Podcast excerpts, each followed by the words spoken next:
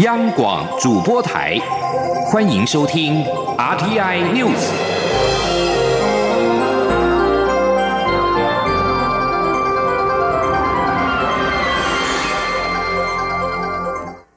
各位好，我是主播王玉伟，欢迎收听这节央广主播台提供给您的 RTI News。今天是二零一九年五月二十四号，新闻首先带您关注。卫生福利部长陈时中第三年率领世卫行动团到日内瓦为台湾发声，六天的时间内进行了七十一场双边会谈。他相当满意今年来的很值得，自评表现分数超过九十分，高于去年的八十分。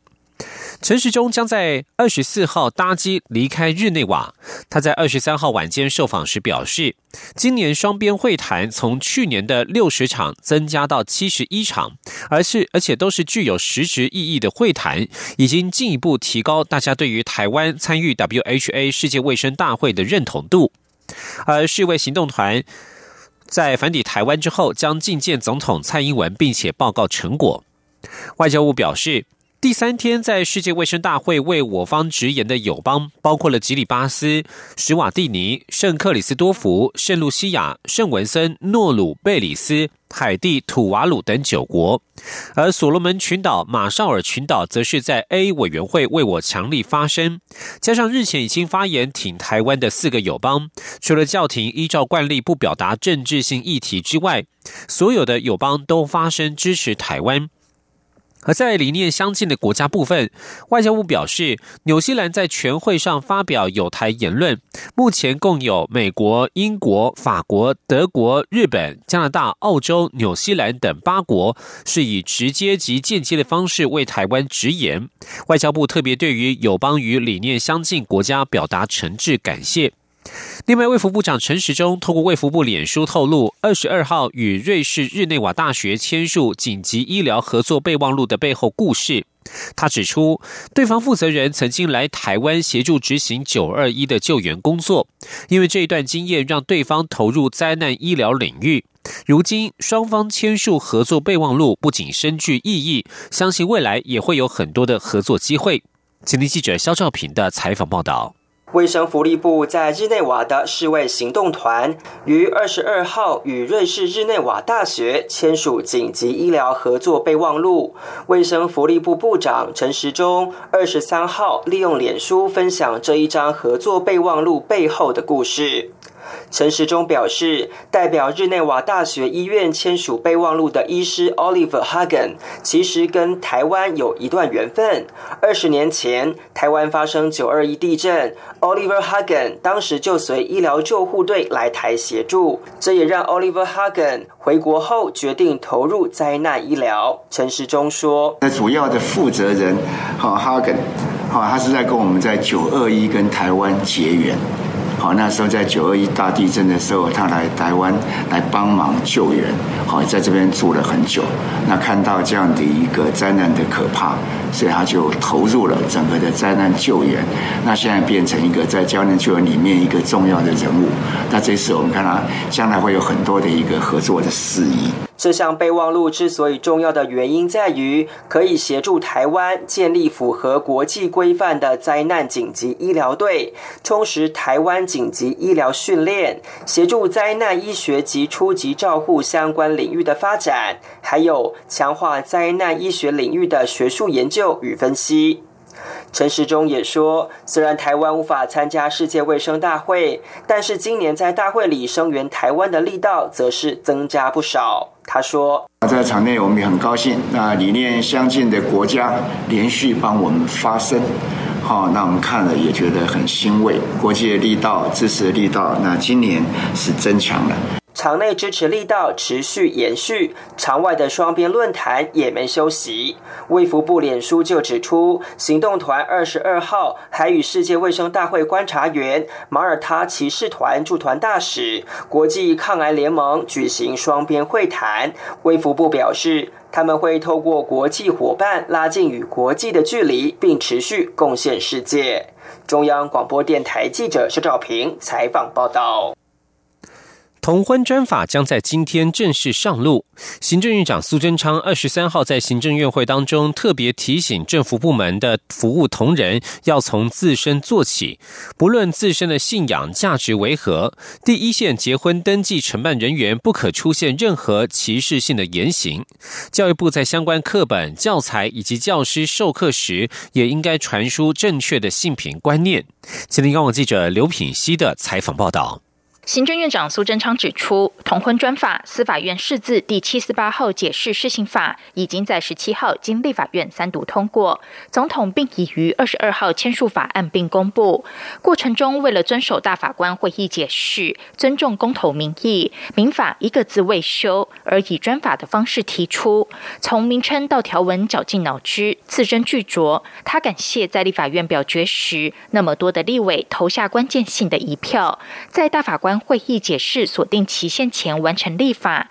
也感谢各界支持与全体国人的体谅，让台湾社会向前一步，也让世界看到台湾对人权保障的努力。苏贞昌表示，对政府来说，法案的通过是政府服务的开始。二十四号就是同婚专法开始施行的日子，他要再次祝福等待一辈子同婚登记、相爱的恋人都可以结婚，也请相关部门务必妥实做好各项相关准备作业，该宣导的要宣导，相关作业上该一切如常的一切如常。如果确有需要调整的，就调整，务必做好配套措施。苏贞昌也特别请政府部门服务的同仁要率先以身作则，不论信仰价值取向为何，第一线承办人员应该一视同仁的，以高兴祝福的心情看待每一对前来办理结婚登记的新人，不能有任何歧视性言行。教育部在相关课本、教材以及教师在讲授相关课程时，都要了解这个新的法律，并传输正确的性平观念。政府必须从自身。做起，才能营造一个对人人都友善的环境。行政院发言人古拉斯尤达卡转述：如果第一线临柜的护证人员有态度不佳，是不是有相关的法则？或者老师是不是要即刻就要修改课纲？那都并没有进入到这样的讨论，而是院长希望在今天在院会结束之前，再次的要提醒相关的部会。那紧接下来，尤其到了明天，可能就会有同志朋友要陆续的登记，我们所有的准备工作都要做好。院长今天是再次的提醒相关的部会，法律已经通过了，我们要准备好。苏贞昌强调，这次只是通过一个成人之美的法案，民法的婚姻还是限定在一男一女、一夫一妻的制度没有改变，非同志者完全没有受这个法案的影响。无论你的性别倾向为何，我们都是同一国的，都一起生活在这块土地上。只有相互包容、接受彼此的不同，和善的对待彼此，才能使台湾成为一个相互尊重、彼此友善的国家。张广记者刘聘熙在台北的采访报道：同婚专法今天正式上路，针对两岸同性伴侣结婚仪式，陆委会在二十三号回应媒体询问时指出，配套的行政管理措施尚未完成，但是政府各相关部会将会积极展开检视与调整，并且尽速完成跨部会的协商，希望不会耽搁太久。继续关注是财经焦点。美国政府禁止中国电信巨擘华为向美国企业采购零组件和技术，外界指台湾厂商可能面临选边站的情况。台积电二十三号在新竹举行全球技术论坛台北场的活动，被问到是不是也会成为下一个禁售华为的半导体大厂。对此，台积电讯息处资深处长孙佑文表示，台积电有一套很完整的出口管理系统，该系统会检视每一项商品、每一项产品是不是符合全球的贸易法规，而目前的评估是不需要对华为产品出口做出改变。另外，二十三号传出被纳入红海旗下的夏普正在调查供应华为的电子零件等等是否属于美国政府所规范的对象。调查之后，如果属于美国政府所规范的对象，夏普打算根据规定加以应应。一般认为，如果是那样的话，夏夏普很有可能停止与华为交易。而美国封杀华为的效应持续扩大，不但各国跟进，台湾电信公司中华电信与台湾大哥大也宣布停售华为新机。对此，行政院发言人古拉斯尤达嘎二十三号表示，政府不会限制民间企业的采购行为，也相信业者会自行评估停售的风险。他并且强调，政府已经在第一时间掌握并做好万全的准备，会在这一波国际局势变化之下保护台湾企业。请听记者刘品希的采访报道。美国祭出华为禁令之后，英国、日本等国也相继封杀华为。台湾的电信公司，包括中华电信、台湾大哥大也跟进，停止贩售华为新机。行政院发言人格拉斯尤达卡二十三号在行政院会后记者会上被问及此事，对于是否会冲击台湾的手机产业，他表示，华为手机在台湾的市占率相对低，台湾电信公司停止出售新款华为手机，他相信业。业者会自行评估相关风险，但他必须强调，政府不会针对民间企业甚至民间个人采购消费性电子商品发布任何禁令。格拉斯尤达卡指出，在整个产业链互相连结的情况下，政府必须小心应对相关局势会对台湾企业，尤其是中小企业产生何种影响。行政院与相关部会已经在第一时间做好万全准备，一定会保护台湾的企业。他说：“实际上，行政院在第一时间都。”就掌握，而且呢也非常小心的应对。那经济部或相关的部会在第一时间也已经评估，也做好万全的准备。唯一一个非常重要的立场，政府的立场、行政院的立场，就是必须在这一波的国际局势的变化之下，要保护台湾的企业。此外，古拉斯尤达卡表示，行政院已经在四月十八号发布各机关对危害国家资通安全产品限制使用原则，适用于中央政府、地方政府相关国营事业以及八大关键基础设施，要求提出疑似危害资安的品牌清单。行政院也会在三个月后，也就是七月底之后公布这份名单，依法落实资通安全，未来不再采购这些品牌的资通讯商品。央广记者刘聘熙在台北的采访报道：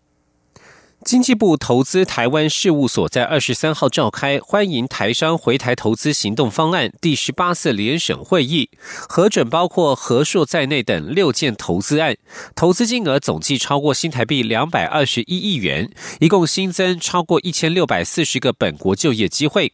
截至目前，今年台商回流投资金额累计已经突破了三千一百亿元。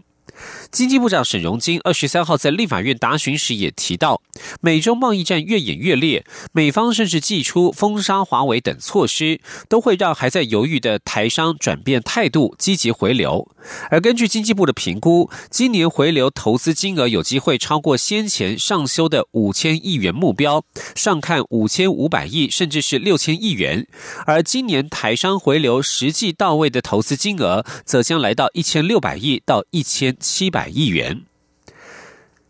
美国总统川普二十三号以非常危险来形容中国电信巨擘华为，但表示与华为的争议可以在美中贸易协议当中解决。美国上周以国家安全为由，禁止美国企业与华为生意往来，此举导致全球许多科技公司跟进。川普二十三号在白宫表示，华府和北京很有可能达成协议，结束贸易战，而这可能包括解决华为被列入黑名单一事。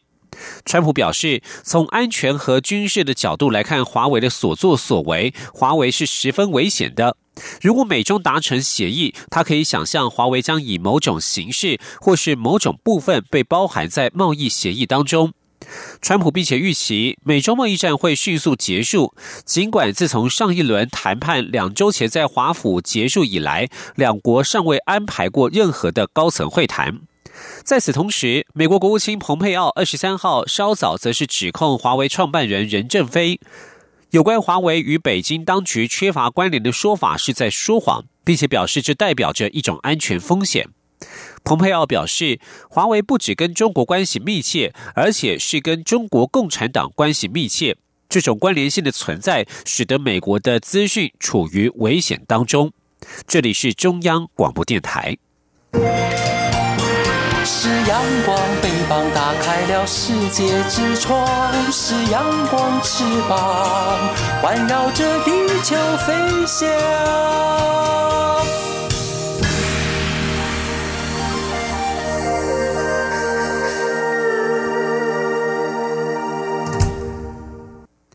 各位好，我是主播王玉伟，欢迎继续收听新闻。监察委员江其文、掌柜美二十三号表示，已故大阪办事处长苏启成的亲生与外交部未于事实离心之前，就强强令大阪处提出燕子风灾事件检讨报告有重大关联，至今仍然无人负责，何有为师？监察院在二十二号通过调查报告，纠正外交部。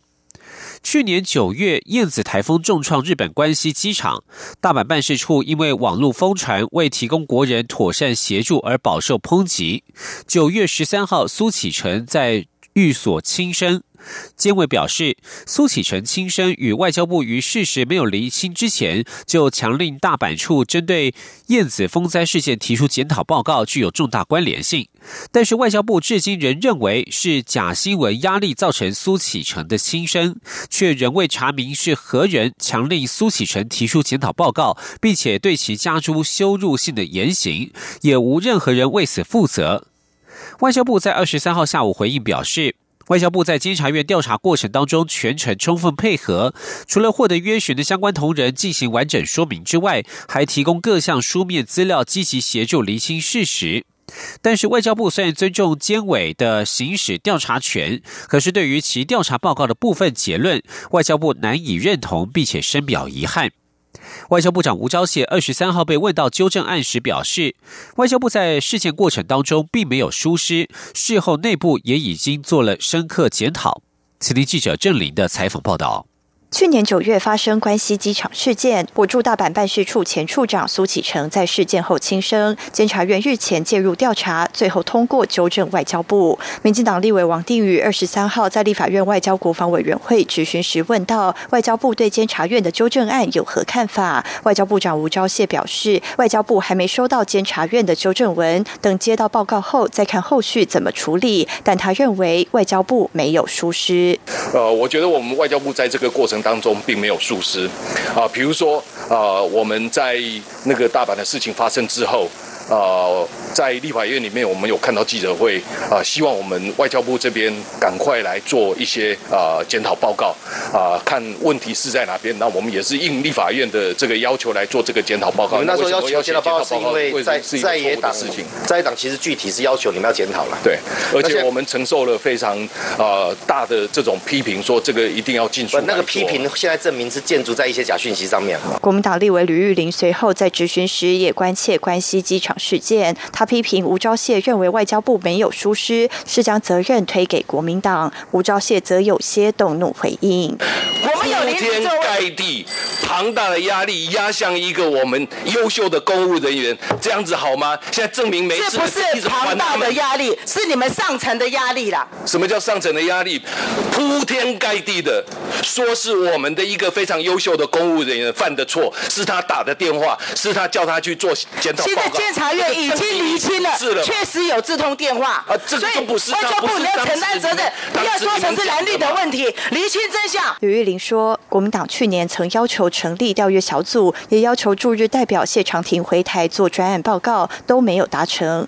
吴钊燮则回应，外交部丧失了一个优秀的公务人员，还有一个优秀的公务人员莫名其妙遭受媒体及国会议员的压力。他认为国会议员的批评应该要凭良心。央广记者。郑林采访报道，在政坛焦点方面，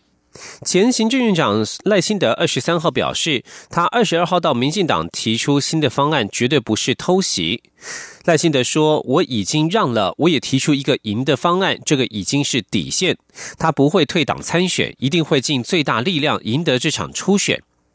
民进党二十二号召开中执会讨论总统初选日程及民调，但是没有共识散会。争取提名的赖辛德前往党中央提议，在党的初选办法维持之下，他和蔡英文总统与高雄市长韩国瑜对比民调。如果蔡总统赢过韩国瑜，或是他输给韩国瑜，他都无条件支持蔡总统竞选连任。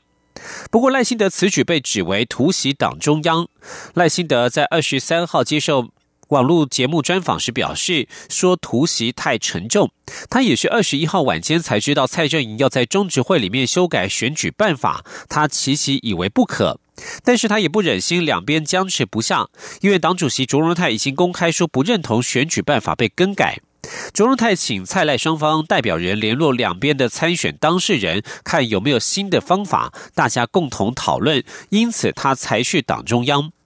而蔡英文总统二零二零初选发言人阮昭雄在二十三号则是表示，赖清德所提的方案，蔡正营代表林喜耀在中执会当中已经明确表示反对，但是民进党主席卓荣泰不议决议案的态度明确，迫于无奈只能下次再议。中执会的会议是否继续进行，是主席所控制，蔡总统的代表无权智慧，只能等待下次中执会的举行。前高雄县长杨秋兴表示，高雄市长韩国瑜之前请他出任副市长，也请他建议人事，却传出求官大佬硬塞名单等等，让他背了黑锅。韩国瑜恩将仇报不厚道。资深媒体人黄光琴继贴文质疑韩国瑜花天酒地之后，二十三号在批评韩国瑜说什么人都说是朋友，但是人一脚踹下楼，再让韩粉继续踩着，最后他假装什么也没做。黄光琴举杨秋兴的例子说，韩国瑜拜托杨秋兴推荐市府小内阁名单，但是事后却将杨出卖，让别人痛骂杨秋兴求官等等。记者电访杨秋兴，他说，去年十二月二号去见韩国瑜，用一张 A4 纸写了建议首长名单，包括留任优秀人才等等，名单只有他们两人知道。事后他出国到澳门，却在国外看到报道说国民党大佬印三名单一事。起初还以为是在讲前立法院长王金平，后来才领悟到自己背了黑锅。而韩国瑜二十三号下午到高雄美浓访视好雨农损，而对于黄光琴指他出卖杨秋兴，韩国瑜表示尊重黄光琴的谈话。老县长希望做高雄市府两岸小组的副召集人，市府已经发布了，他和杨秋兴还是好朋友，希望杨秋兴能够继续发挥功能，帮助一些台商朋友。至于关注的是旅客的权益。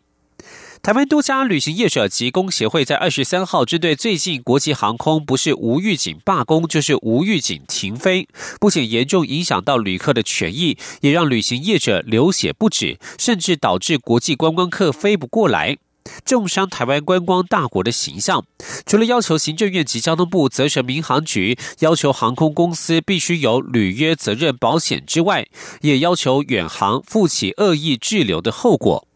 对此，交通部航政司司长叶协龙受访时表示，行政院消保处已经责成观光局协议旅行社与航空公司之间的定型化契约，可将履约保证纳入研议。前听央广记者吴丽君的采访报道。台湾海峡两岸旅行发展协会理事长姚大光二十三号协同多家旅行社及工协会代表痛批国际航空状况连连，不是无预警罢工，就是无预警停飞，不仅严重影响旅客权益，也让旅行业者流血不止，甚至导致国际观光客飞不进来，重伤台湾观光大国的形象。要求行政院及交通部责成。民航局要求航空公司比照旅行业需有履约责任保险。对此，交通部航政司司长叶贤龙回应表示，先前有旅行业团体向行政院消保处反映相关的问题，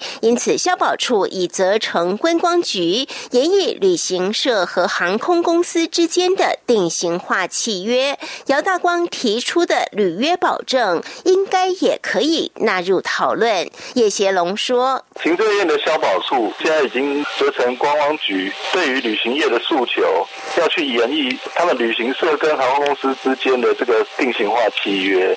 那我觉得理事长提的这个履约保证，应该也可以请观光局在目前研议中的这个定型化契约去做讨论了。因为旅行社是观光局主管，那如果涉及航空公司需要民航局参与讨论，这个是都可以邀请民航局会同的，这个没有问题。”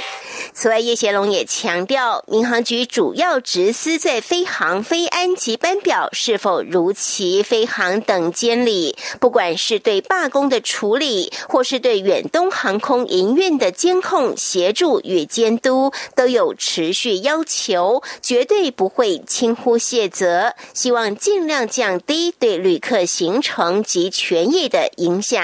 中央广播电台记者吴丽君在台北采访报道。今年端午节三天连假将从六月七号起展开，台湾铁路管理局也从二十三号开放民众上线抢订端午节连假车票。由于这是台铁第四代票务系统今年四月二十三号全面上线以来首度遇到的连续假期订票，因此格外受到瞩目。而截至统计结果最新的资料显示，今年无论是订票笔数及张数，都比去年同一时间创下新高。今天记者吴丽君的采访报道。台铁端午节廉价车票自二十三号零时起开放民众上线抢订，同时考验台铁订票系统升级为第四代票务系统后是否能顺畅运作。结果，台铁运务处营业科科长王文谦表示，可能由于部分民众对新一代票务系统操作还不熟悉，因此开放订票后的第一分钟上线完成的笔数和张数较往年少一。些，但从上午九点前的统计来看，较去年同一时间足足多出两万笔一万张车票。王文谦说：“今年第一分钟进线完成订票是三万笔，接近六万张，跟往年来比是有少一点。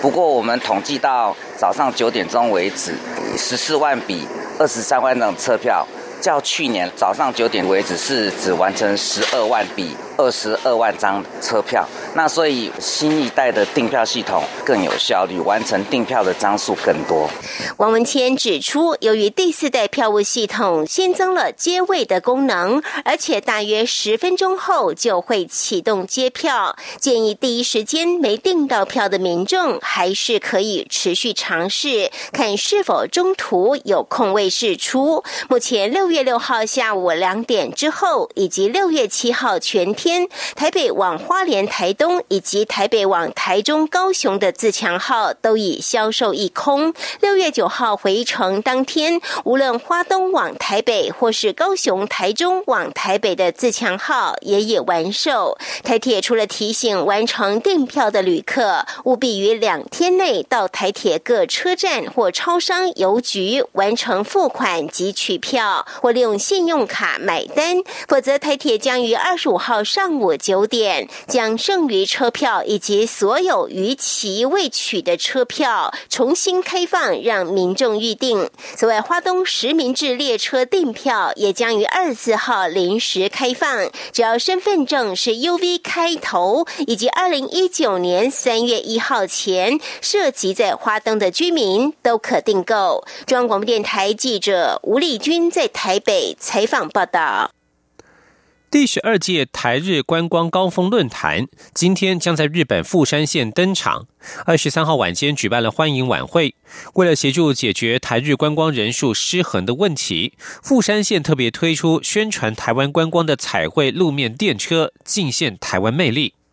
富山县官方与民间合力招待来自台湾的宾客。台湾观光协会会长叶菊兰、驻日代表谢长廷以及交通部观光局局长周永辉等人，二十三号下午搭船游赏游富山的景点，登上知名的海王丸帆船，并且到富山县立美术馆欣赏艺术作品。一行人之后前往富山车站出席宣传台湾观光的彩绘路面电车剪彩仪式，气氛相当热络。台日观光高峰论坛在富山的欢迎晚会有二十两百六十人参加，气氛相当热络。台北市长柯文哲也率团出席参会，在敲九尊庆贺时，叶菊兰、谢长廷、柯文哲等人都穿上了日式的外套，一起拿起木锤木锤敲九尊。谢长廷表示，台湾如果举办台日观光论坛，日本很多县长都出席，而这一次在富山举办，台湾的县市长当中只有台北市长柯文哲出席。而叶学兰则表示，这一次柯文哲来了，晚会上有很多人进行交流，很希望大家能够更重视这个论坛，这是一个很重要的行销观光的平台。以上新闻由王玉伟编辑播报，这里是中央广播电台台湾之音。